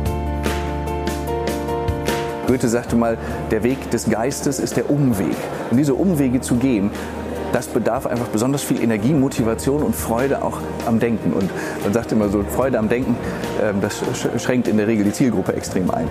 Aber wir sehen hier in diesen zwei Tagen echt das Gegenteil. Leute, die du gar nicht bestoppen kannst, wenn sie mal angefangen haben. Ich glaube, wir brauchen permanent den Blick über den Tellerrand, um uns damit auseinanderzusetzen, wie sich das große Feld der Dienstleistungen Ja, jetzt finden wir irgendwie dazu nur wahnsinnig unternehmerische Quellen, aber hier wird es einmal aus Österreich dargestellt, was eine Dienstleistung ist und wo da die Innovation ansetzen könnte. Dass ich kurz darüber spreche, was Dienstleistungen im 21. Jahrhundert überhaupt bedeuten, warum sie wichtig sind und warum es so schwierig ist, Dienstleistungen wirklich gut zu entwickeln, damit sie eben nicht scheitern. Simulation und Spiel sind eine Möglichkeit, um einen guten Zugang zum Kunden zu bekommen. Und die Kunden, die sind ja immer wichtig, das wissen wir alle. Ja, und zum Schluss möchte ich Ihnen einen kleinen Ausblick geben, wie Sie Simulation und Spiel in Ihrem Unternehmen äh, für Dienstleistungsinnovationen sinnvoll nutzen können. Einige Stimmungsbilder des 21. Jahrhunderts. Ähm, die Industrie ist immer noch wichtig, aber inzwischen verdient man oft nicht mehr am physischen Produkt, sondern vielmehr an den Dienstleistungen rundherum. So sagt der Professor Scheer, ähm, dass VW etwa nicht mehr nur an den Autos verdient, sondern vielmehr an den Finanzdienstleistungen rundherum. Ein anderes Beispiel dafür, Smartphones. Jeder von Ihnen hat wahrscheinlich ein Smartphone in seiner Tasche. Manche werden gerade auf Facebook posten. Ähm, das Produkt alleine ist es nicht, das den Geschäftserfolg von einer Firma wie zum Beispiel Apple ausmacht. Vieles sind diese Dienstleistungen rundherum, der iTunes Store zum Beispiel. Und das Schwierige, der, einer der bekanntesten Dienstleistungsforscher äh, sagt, dass wir heutzutage eigentlich gar nichts über Dienstleistungen wissen. Wir wissen nicht genau, wie sie funktionieren, wie sie effizient und auch echt effektiv sein können. Und das Einzige, was wir wissen, Produkte sind Plattformen für Dienstleistungen, so wie zum Beispiel das Smartphone eine Plattform für Dienstleistungen wie Apps ist. Und diese Dienstleistungen sind wiederum Plattformen für Emotionen. Und genau das ist es, was wir bei unseren Kunden ansprechen möchten. Dienstleistung und Emotion hängt sehr stark zusammen. Dienstleistungen aus der Sicht der Unternehmen, ähm, das ist eine, eine Titelseite der Business Week, schon etwas älter. Why Service Things. Das kennen wir alle. Es ist immer schwierig, wenn ein Kunde ein Problem hat. Und manchmal, manche Unternehmen neigen dazu, ähm, diese Probleme dann nicht mit Dienstleistungen abzufedern, sondern sicherheitshalber mal den Kunden zu verlieren. Wobei wir heute wissen, dass ein Kunde, dessen Problem gelöst wurde, erfolgreich gelöst wurde, obwohl er vorher Schwierigkeiten gehabt hat, dann viel mehr Umsatz bringt und viel loyaler ist als ein Kunde, dessen Problem nicht gelöst wurde durch den Kundendienst. Was ist jetzt das Knifflige an Dienstleistungen und warum ist es schwieriger, sie, zu entwickeln, als jetzt klassische Produkte? Das eine ist, am Beginn steht immer ein Kundenbedürfnis und auf Seiten des Dienstleistungsanbieters steht da ein Potenzial. Stellen Sie sich eine klassische Dienstleistung vor wie eine Taxifahrt. Der Taxifahrer oder die Taxifahrerin hat als ähm, interne Produktionsfaktoren hoffentlich ein Auto, ähm, ein Navi, einen, eine Taxilizenz, hoffentlich ein Führerschein. Dann kommt der Prozess. Das ist diese Fahrt von A nach B. Die kann aber nicht stattfinden, ohne dass sich ein externer Faktor einbringt. Das heißt, wenn der Kunde nicht ins Taxi einsteigt, dann wird diese Wertschöpfung gar nicht generiert. Und am Ende steht ein Ergebnis, das heißt, der Kunde ist tatsächlich an dem Zielort angekommen, wo er hin möchte und ist dann hoffentlich ein zufriedener Kunde. Das heißt, seine Bedürfnisse wurden erfüllt. Das Schwierige daran ist, beim Produkt, beim klassischen Produkt, wird dieses, dieses Potenzial in einem Prozess, in ein Ergebnis überführt und der Kunde kann sich das anschauen. Ich kann mir das Smartphone anschauen und weiß, ja, das möchte ich haben, das wird wahrscheinlich meine Bedürfnisse erfüllen oder auch nicht. Bei einer Dienstleistung hingegen wissen wir zwar über das Potenzial Bescheid, aber wir haben keine Ahnung, ob der Prozess und das letztliche Ergebnis uns gefallen wird, weil die Kundenintegration schon vor dem Prozess stattfindet. Das heißt, Sie entscheiden, ob Sie in dieses Taxi einsteigen oder lieber auf das nächste warten. Dienstleistungen sind lediglich Leistungsversprechen. ohne den Kunden kann es nicht stattfinden. Man kann das nicht lagern, die sind nicht greifbar. Das macht es schwieriger, die Kunden wirklich zu integrieren, auch bei ihrer Entwicklung. Dabei haben zwei sehr schlaue Männer, äh, die Kollegen Vago und Lasch, gesagt, die Servicebereitstellung war, ist und war schon immer der wichtigste Aspekt im ökonomischen Austausch. Das heißt, Produkte sind gar nicht die dominanten Güter in unserer Wirtschaft, sondern es sind vielmehr die Dienstleistungen. Diese servicedominante Logik führt dazu, dass es in der Wirtschaft einen Paradigmenwechsel gibt. Dass man nicht mehr nur von, von Produkten spricht, sondern mehr von Erfahrungen. Dinge, die die Kunden auch begeistern können. Oder dass man nicht mehr für die Kunden produziert, sondern gemeinsam mit den Kunden co-kreiert. Co-creation ist ein Schlagwort, das uns immer wieder über den Weg läuft. Warum ist es ähm, so schwer, die, die Dienstleistungen tatsächlich zu fassen? Wir wissen, Kunden haben Primärbedürfnisse. Wenn sie Durst haben dann, und etwas trinken wollen, dann ist ihr Primärbedürfnis Durststillung. Auf der anderen Seite haben sie aber auch Sekundärbedürfnisse. Sie wollen nicht irgendwas trinken. Sie wollen vielleicht einen Energy Drink trinken oder einen Kaffee. Und der soll irgendwas, der soll gut schmecken, der soll nicht nur ihren Durst löschen. Sie haben diese Sekundärbedürfnisse herum. Und das heißt auf der anderen Seite als Unternehmen auch, dass man nicht nur ein Kernprodukt hat oder eine Kerndienstleistung, sondern sich diese Sekundärbedürfnisse gleich mitdenken muss. Vielleicht hat der Kunde auch ein Bedürfnis nach Transparenz, nach mehr Information, nach Sicherheit. Dinge, die man vielleicht noch nicht abschätzen kann. Und das Ganze macht aus einer Flasche Mineralwasser nicht nur ein Produkt, sondern auch eine Dienstleistung. Weil eine Flasche Mineralwasser ist nicht nur ein Durstlöscher, sondern auch die Möglichkeit, diesen Durstlöscher von A nach B mitzunehmen. Möglicherweise ähm, wenn es nicht so ein Mineralwasser ist, sondern ein, ein anderes, dann kann es auch ein Statussymbol sein. Heutzutage kann man auch Mineralwasser um sehr viel Geld verkaufen.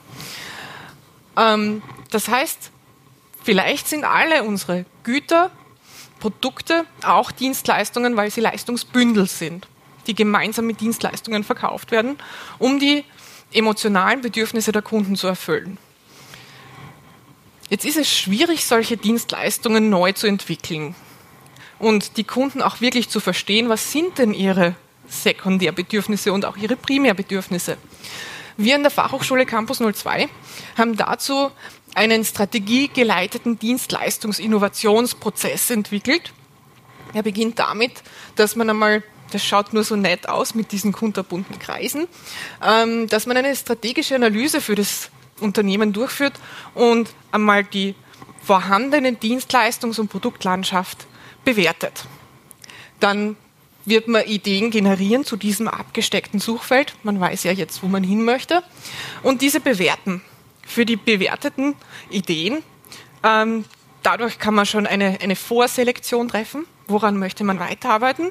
Für die werden dann Varianten gebildet und zugehörige Business Cases. Das heißt, kann man damit, mit diesem Geschäftsmodell, das ist ein sehr zentraler Punkt, auch Geld verdienen. Und dann geht man in die Servicekonzeption. Also wie kann das tatsächlich umgesetzt werden? Und das ist das, wo wir mit Spiel und Simulation arbeiten. Simulation deshalb, weil Dienstleistungen oft nicht greifbar sind und man sie nicht wie ein Produkt einfach prototypisch erstellen kann und jemandem hinlegen kann und sagen, ja, was haltest du denn davon? Dann geht man in die Pilotierung, später ins Service Controlling und die Optimierung. Auch in diesen Bereichen versuchen wir mit Spiel und Simulation inzwischen zu arbeiten. Ähm, dort ist es ein bisschen schwieriger, aber wir haben da auch schon Ansätze gefunden. Die Spiele- und Simulationsmöglichkeiten im Bereich der Konzeption von Services können sehr einfach sein. Also das müssen nicht immer die hoch technologischen fancy Dinge sein. Sie denken jetzt wahrscheinlich an Augmented Reality und ähnliches. Es gibt auch nicht technologiegestützte Simulationsmethoden, die sehr einfach einsetzbar sind und vielfach sehr schnelle Ergebnisse liefern. Da würde ich Ihnen gerne die Personas näher bringen. Manche davon werden Sie vielleicht auch schon aus Ihrem Unternehmen kennen. Den Service Blueprint mit der Customer Journey Map, Lego Serious Play und Mockups. Und zum Schluss auch noch drei technologiegestützte Verfahren, das Surf Lab, Second Life und die Simulation mit Head-Up-Displays, also doch in Richtung Augmented Reality. Eine Persona ist eine archetypische Person, die einen, einen Kundensegment repräsentiert. Es muss keine tatsächlich existierende Person sein, sondern ich überlege mir einfach für mein Kundensegment ähm, eine sehr typische Person, für die kann es auch ein Foto geben. Ich versuche mir zu überlegen, was hat diese Person für Bedürfnisse, warum nutzt sie dieses, diese Dienstleistung, auch wie nutzt sie die Dienstleistung und wie schaut denn ein Tag im Leben dieser Person aus. Rauskommen tut dann sowas, das kann auch größer sein, diese Personas sind dann im Unternehmen präsent und die repräsentieren wirklich die Kundenschichten. Mit einer Persona allein, jetzt weiß man, wer sind die Kunden. Das wissen Sie wahrscheinlich in Ihren Unternehmen auch schon lang. Sich das so zu vergegenwärtigen hilft bei den folgenden Schritten. Äh, für die Dienstleistung erstellt man einen Service Blueprint. Das schaut jetzt sehr technisch aus, Sie brauchen das auch nicht lesen können. Da geht es darum, dass man eine Art Ablaufdiagramm für, die, für diesen Dienstleistungserbringungsprozess erstellt. Welche Schritte passieren denn da? Was muss ich denn alles tun? Der Kunde muss ins Taxi einsteigen, ich frage ihn, wo er hinfahren möchte, ich fahre los und so weiter. Ähm, ein bisschen größer. Was wichtig ist, es gibt so eine Art ähm, Line of Visibility. Das heißt, bei einer Dienstleistung kann es passieren, dass Sie Dinge machen, die der Kunde nicht mehr sieht. Das macht ihn dann vielleicht nervös. Da können Bedürfnisse auftauchen wie mehr Transparenz. Wenn Sie im Hotel einchecken und die nehmen Ihnen den Koffer weg und dann hoffen Sie sehr stark, dass irgendjemand Ihren Koffer in Ihr Zimmer tragt und nicht irgendwohin verkauft. Aber wissen tun Sie es nicht, weil Sie sehen es nicht. Auf der anderen Seite gibt es auch eine Interaktionslinie, das ist das, wo der Kunde direkt mit dem Unternehmen in Kontakt tritt, das, wo man direkt Gestaltungsspielraum hat, um für ihn ein gutes Erlebnis möglich zu machen. Jetzt kommen wieder die Personas ins Spiel. Wenn ich eine Dienstleistung erst konzipiert habe, dann möchte ich ja wissen, ob das positive oder negative Erfahrungen für meine unterschiedlichen Kundengruppen auslöst. Das heißt, ich fange an, diesen Dienstleistungserbringungsprozess mit meinen Personas durchzuspielen und zeichne mir dazu auf, ob das positive oder negative Emotionen bei diesen Kunden hervorrufen könnte. Was ich auch tun kann, nachdem Dienstleistungen sehr oft von den physischen Rahmenbedingungen, von der Umgebung der Leistungserbringung abhängig sind, man kann mit Lego Serious Play arbeiten. Es muss aber nicht immer Lego Serious Play sein. Es geht auch mit einfachem Lego, wenn ich ganz ehrlich bin. Ähm, das ist insofern sehr spannend, als man auch bei erwachsenen Menschen, wenn man ihnen eine Kiste Lego auf den Tisch stellt, sehr, sehr schnell sehr coole Ergebnisse wie zum Beispiel auf dem Foto kriegen kann, um diese Dienstleistungsumgebung besser verstehen zu können, wie sie ausschauen sollte. Das ist ein Beispiel von einem äh, Lego-Workshop. Ein bisschen mau, irgendwie finde ich nicht geiles Material. Äh, Dienstleistungsinnovationen sind eigentlich mehr die Innovationen, die uns geben. Ähm, es hängt irgendwie mal davon ab, wirklich äh, ab, äh, wie schnell die Waschmaschine repariert ist und weniger, was sie kann. Ja, aber war so. Ja, ich möchte auf jeden Fall auch nochmal über den Zukunftspreis des Jahres 2019 berichten. Wir fangen gleich mal an und hören uns ein paar einleitende Worte unseres aller Bundespräsidenten Franzi Steinmeier an. Ähm, ich finde das eigentlich auch sehr wichtig, weil hier eine der wenigen Plattformen ist, wo wirklich Hochtechnologie Forschung mal präsentiert wird. Es gibt einfach so einen massiven Überhang bei allen Marketing-Startups Auslieferung von Essen, von Kuchen, von hast du nicht gesehen, die einfach Plattformen ins Netz bauen. Aber die wirklich Hochtechnologieförderung, auch gerade aus dem Maschinenbau, kommen einfach ein bisschen kurz in der Berichterstattung. Das wurde, der Zukunftspreis wurde auch irgendwo vom ZDF äh, im Randbereich mal versendet, aber das sollte eben mal ein bisschen mehr Plattform geben und deswegen gehe ich auch ein bisschen gesondert ein. Wir hören uns jetzt erstmal ein paar einleitende Worte unseres Bundespräsidenten ein. Ja gut, Nachhaltigkeit muss alles sein, aber ähm, manche Innovationen sind auch noch nicht so weit, um das mal ein bisschen vorweg zu ab, äh, so vorzugreifen, was unser Bundespräsident jetzt gleich sagen wird. Gefallen? Wie gefällt Ihnen diese Entscheidung? Ich finde sie überraschend. Ich hätte im Angesicht der öffentlichen Debatten, die wir zurzeit führen, was zu tun ist gegen den Klimawandel, ein bisschen damit gerechnet, dass die Jury darauf reagiert und äh, vielleicht die Umwandlung von CO2 in Kunststoffe prämiert. Aber die Jury ist unabhängig und äh, sie hat deutlich gemacht, dass in diesem Bereich der Prozessoptimierung, der digitalen Prozess Prozessoptimierung offensichtlich im Vergleich der drei eingereichten Projekte, die heute vorgestellt worden sind, der größte Innovationsschritt gemacht worden ist. Und es ist ja eine unglaubliche Geschichte. 2011 gegründet, heute 800 Mitarbeiter drei Nominierte beziehungsweise jetzt Gewinner, ähm, die also gerade mal ein bisschen über 30 sind. Das ist ja auch, ähm, das ist auch ein Zeichen. Ja, das ist unglaublich. Ich habe mich mit den jungen Leuten heute Nachmittag kurz unterhalten. Keiner von denen kommt ähm, im Grunde genommen, was ein Elternhaus angeht, aus dem Fach.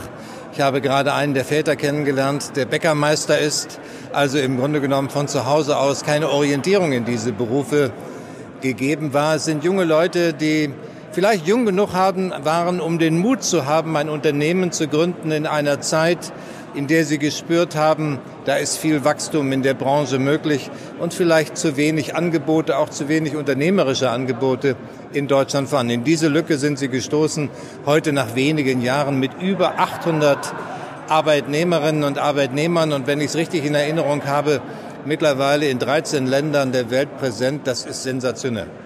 Bei Ihnen hat man gesehen, dass Ihnen das heute sichtlich Spaß gemacht hat und Sie sagten auch, so wünschen Sie sich eigentlich die Zukunft unseres Landes.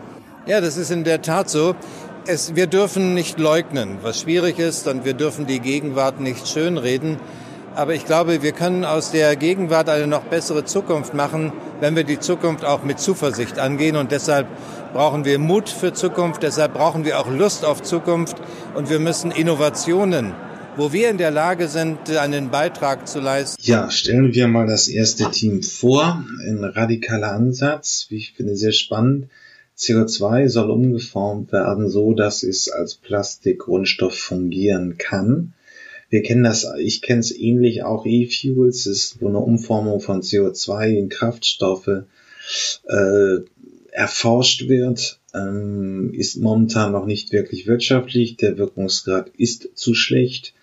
Aber wie sieht's aus bei Plastiken? Kann man bald davon rechnen, ähm, dass man äh, aus CO2 einfach Plastik macht, die man im Alltag an jeder Ecke, jeder äh, Lautsprecheranlage, Verkleidung eben kennt? Wir schauen uns das jetzt mal an.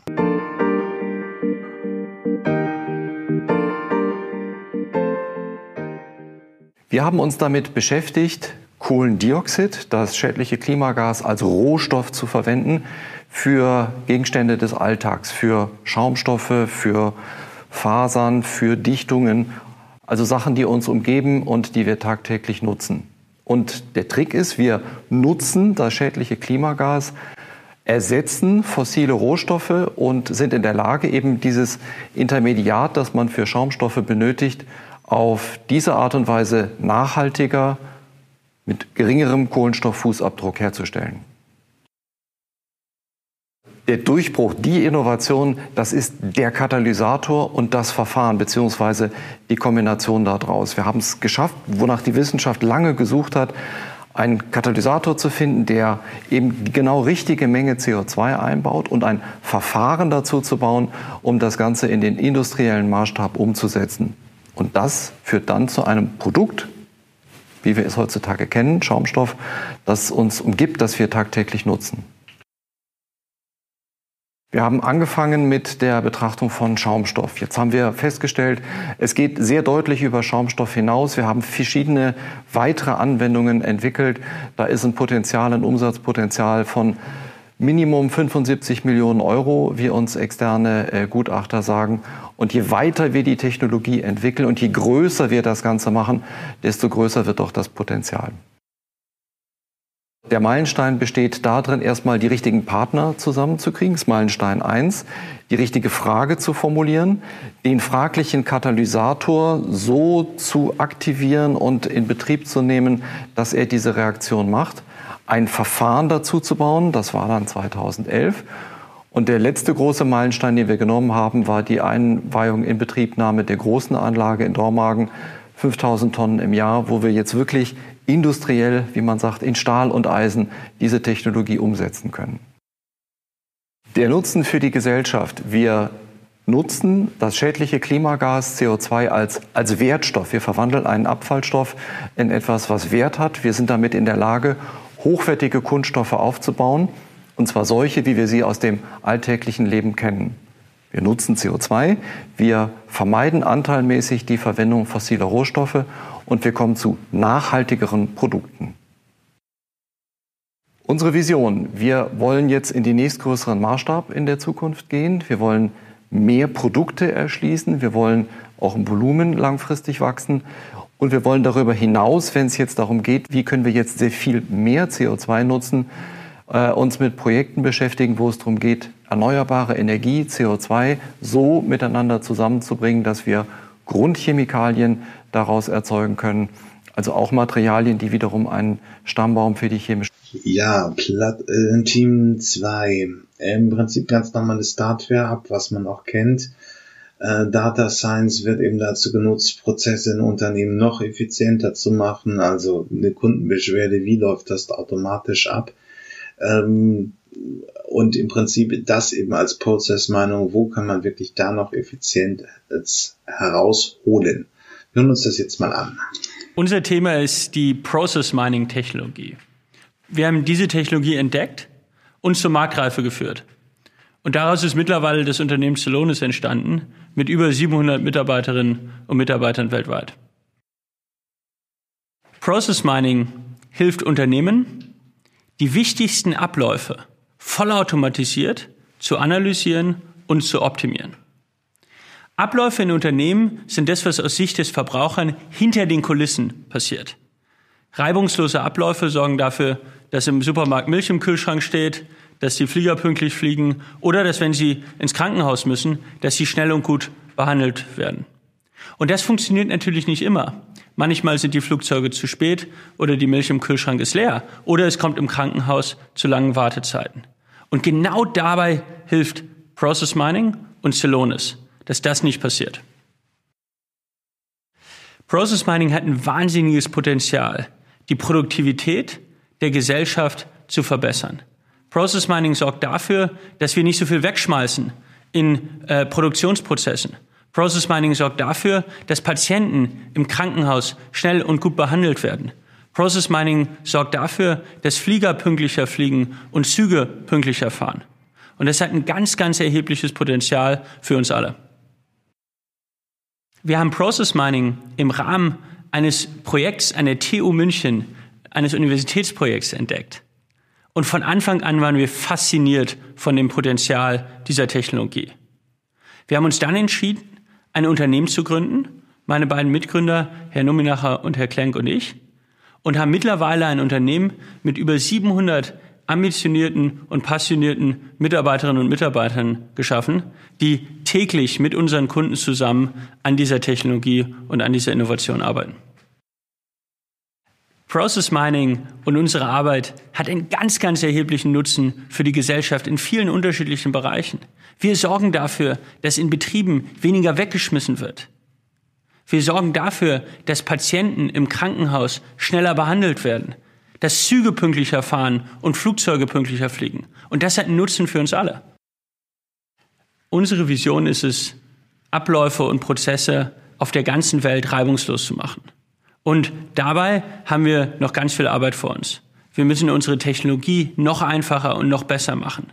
Wir möchten unser Unternehmen noch größer machen und noch mehr Arbeitsplätze schaffen. Und dabei sind wir erst ganz am Anfang. Ja, das war der, der, der, das zweite Team. Das dritte Team beschäftigt sich mit der Individualisierung in der Medizin. Ist auch ein Thema, was für Daten eben ist, äh, ist immer eine große Frage, wenn man Diabetiker-Daten einfach wirklich mal durch große Rechnersysteme durchjagen könnte. Das heißt also, man hätte diese 100 Millionen von Diabetiker-Daten würde man bessere Optimas, würde man bessere Einstellungen finden und das würde eben zu einer besseren Lebensqualität von Diabetiker-Patienten führen. Wir sehen das jetzt mal in einer anderen Anwendung in der Medizin. Mit Standard-MRT-Systemen stoßen wir an Grenzen bei der Darstellung klinischer Details. Hier bringt die Hochauflösung des 7 Tesla MRTs entscheidenden Vorteile. Unser Projekt ist das Ergebnis der Zusammenarbeit von verschiedenen Disziplinen. Die Forschung mit Professor Mark Ladd vom Deutschen Krebsforschungszentrum Heidelberg, die klinische Anwendung mit Professor Arndt Dorfler vom Universitätskliniken Erlangen und die Industrie mit meinem Team und mir bei Siemens Healthineers. Magnetum Terra ist für die klinische Nutzung zugelassen als erster und bis heute einziger 7 Tesla Scanner weltweit. Das war aus meiner Sicht der wichtigste Meilenstein. Ein großes Thema war auch der Magnet. Wir haben ein komplett neues und innovatives Magnetdesign entwickelt, damit wir das System einfacher transportieren und leichter in jeder Klinik installieren können. Magnetum Terra wiegt jetzt weniger als die Hälfte als frühere 7 Tesla-Generationen. Und auch die Multikern-Bildgebung ist eine große Innovation. Damit können wir die Stoffwechsel in den Zellen messen. Das gibt uns Hinweise auf Störungen in den Zellen, wie sie zum Beispiel in Tumoren vorkommen. Wir sind Marktführer bei 7 Tesla mit einem großen Abstand zu unseren Mitbewerbern. Mit Magnetum Terra haben wir ein neues Marktsegment für 7 Tesla erschlossen, die klinischen Anwender. Und dieses Segment wächst überdurchschnittlich schnell. Bisher äh, ist Magnetum Terra für die Befundung von Kopf- und äh, Kniebildgebung zugelassen. Das wollen wir in Zukunft weiter ausbauen. Das Potenzial ist riesig. Es gibt zahlreiche, vielversprechende Felder. Abdomen, Rückenmark, Brustkrebs, Nieren und so weiter. Die Nephrologen erwarten, dass die Bilder aus dem Magnetum Terra endlich eine individuelle Dialyseplanung möglich machen. Die moderne Medizin hat eine Vielzahl von Krankheiten erfolgreich bekämpft. Bildgebende Diagnoseverfahren wie die MRT haben einen entscheidenden Anteil daran. Aber die Standard-MRT kann bisher Demenz, Epilepsie und Multiple Sklerose erst im fortgeschrittenen Stadium diagnostizieren. Die Ultrahochfeld-MRT mit Magnetum Terra bringt die Gesellschaft hier einen sehr großen Schritt nach vorn. Zum Beispiel die Früherkennung von MS. Das ist gerade für junge Patienten ganz entscheidend. Je früher die Krankheit erkannt wird, umso früher kann man ihnen helfen und eine mögliche späteren Behinderung vermeiden. Das bedeutet für diese Patienten eine entscheidende Verbesserung ihrer Lebensqualität und das entlastet auch das Gesundheitssystem. Wir haben das Ziel, diese innovative Technologie auszubauen und die klinische Zulassung auf mehr Multikernoptionen und auf weitere Körperregionen auszudehnen. Ein Schritt in diese Richtung ist die klinische Zulassung der innovativen Parallel-Transmit-Technologie. Wir hoffen, diese in einigen Jahren in jeder großen Stadt ein 7-Tesla-System stehen wird und das 7 Tesla damit ein Routinebereich der Präzisionmedizin ankommt. Damit kann die medizinische Versorgung in Zukunft noch stärker. Ja, bleibt mir nur abschließend irgendwie zu sagen, äh, dass meine Journalistenkollegen das auch ein bisschen ernster nehmen sollten. Es ist sehr schwierig zu erklären, es sind hochkomplexe Technologien, es ist was anderes als irgendeine App, die Pizza ausliefern vereinfacht. Ähm, nichtsdestotrotz ist es ja irgendwie so ein bisschen das Rückgrat der deutschen Wirtschaft, was da erforscht und dann eben auch beim Zukunftspreis prämiert wird. Und man kann sich eigentlich auch mal wünschen, dass diese Themen auch von anderen Medien mal ein bisschen stärker aufgegriffen werden und thematisiert werden und nicht irgendwie eine belanglose App, wo zwei Leute irgendwo von leben, äh, so hochgejazzt wird.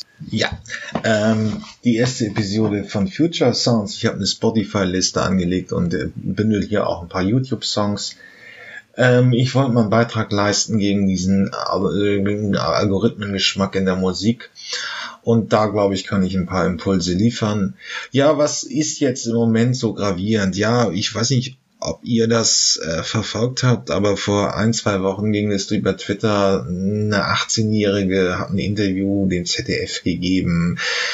Äh, und das hat dann hohe Wellen geschlagen. Es war ein bisschen bitter, sie war auch ein bisschen beschickert, aber es ging halt so ein bisschen um das Lebensgefühl. Ähm, äh, dass man in der Corona-Pandemie nicht mehr feiern kann und dass sie als 18-Jährige das dreimal in der Woche getan hat und nun nicht weiß, was sie mit sich anfangen soll.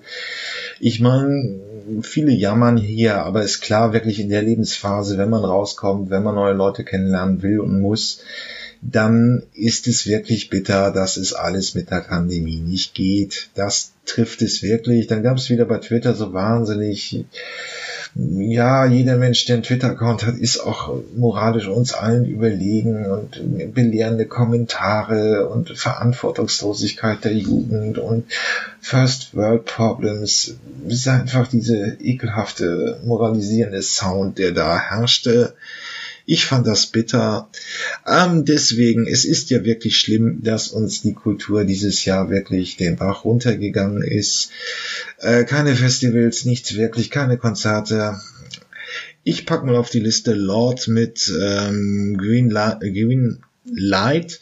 Das ist halt so einfach das, was heute die 18-, 19-Jährigen hören. Der Blue Lord ist auch, glaube ich, 23, kommt aus Neuseeland, ist aber wirklich guter Pop, äh, beschreibt dieses Lebensgefühl Anfang zwei, äh, um die 20 herum sehr gut.